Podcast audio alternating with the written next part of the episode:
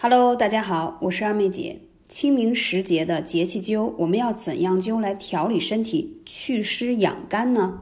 清明时节，气温仍然时高时低，特别是南方地区雨水频繁、湿气重，气候的变化无常，使这种类风湿的患者苦不堪言。气候对类风湿病极大的影响，更有人把春天称为风湿季节。也会有一些症状，身体沉重、疼痛，尤其是关节伸缩不畅，还会引发腰背疼的关节问题。另外，春季本身就是肝炎多发的一个季节，如果不注意饮食的卫生，就有可能会出现急性肝炎，包括转酶升高。如果本身就是慢性肝炎的患者，他会在此期间反复发作，所以建议此时呢一定要休息好，而且要。戒烟限酒，同时少吃油腻的食物。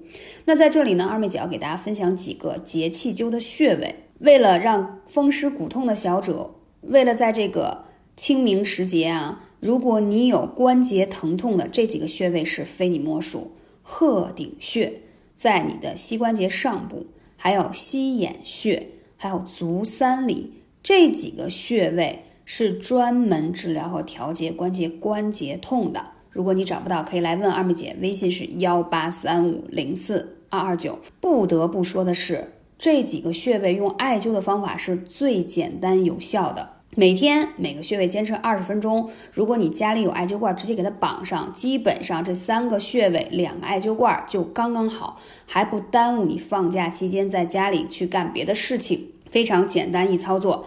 两个腿都要灸哦。如果你出现全身的关节酸痛，而且还有腰椎疼痛的话，还要配合大椎跟命门穴一起灸，效果更好。如果你会出现肝部不适的问题，包括我刚才说的，本身就是慢性肝炎的患者，或者是转氨酶比较高，那有几个穴位是在这个季节养肝护肝的穴位，肝腧、胆腧都在我们后背的地方，阳陵泉、足三里、三阴交。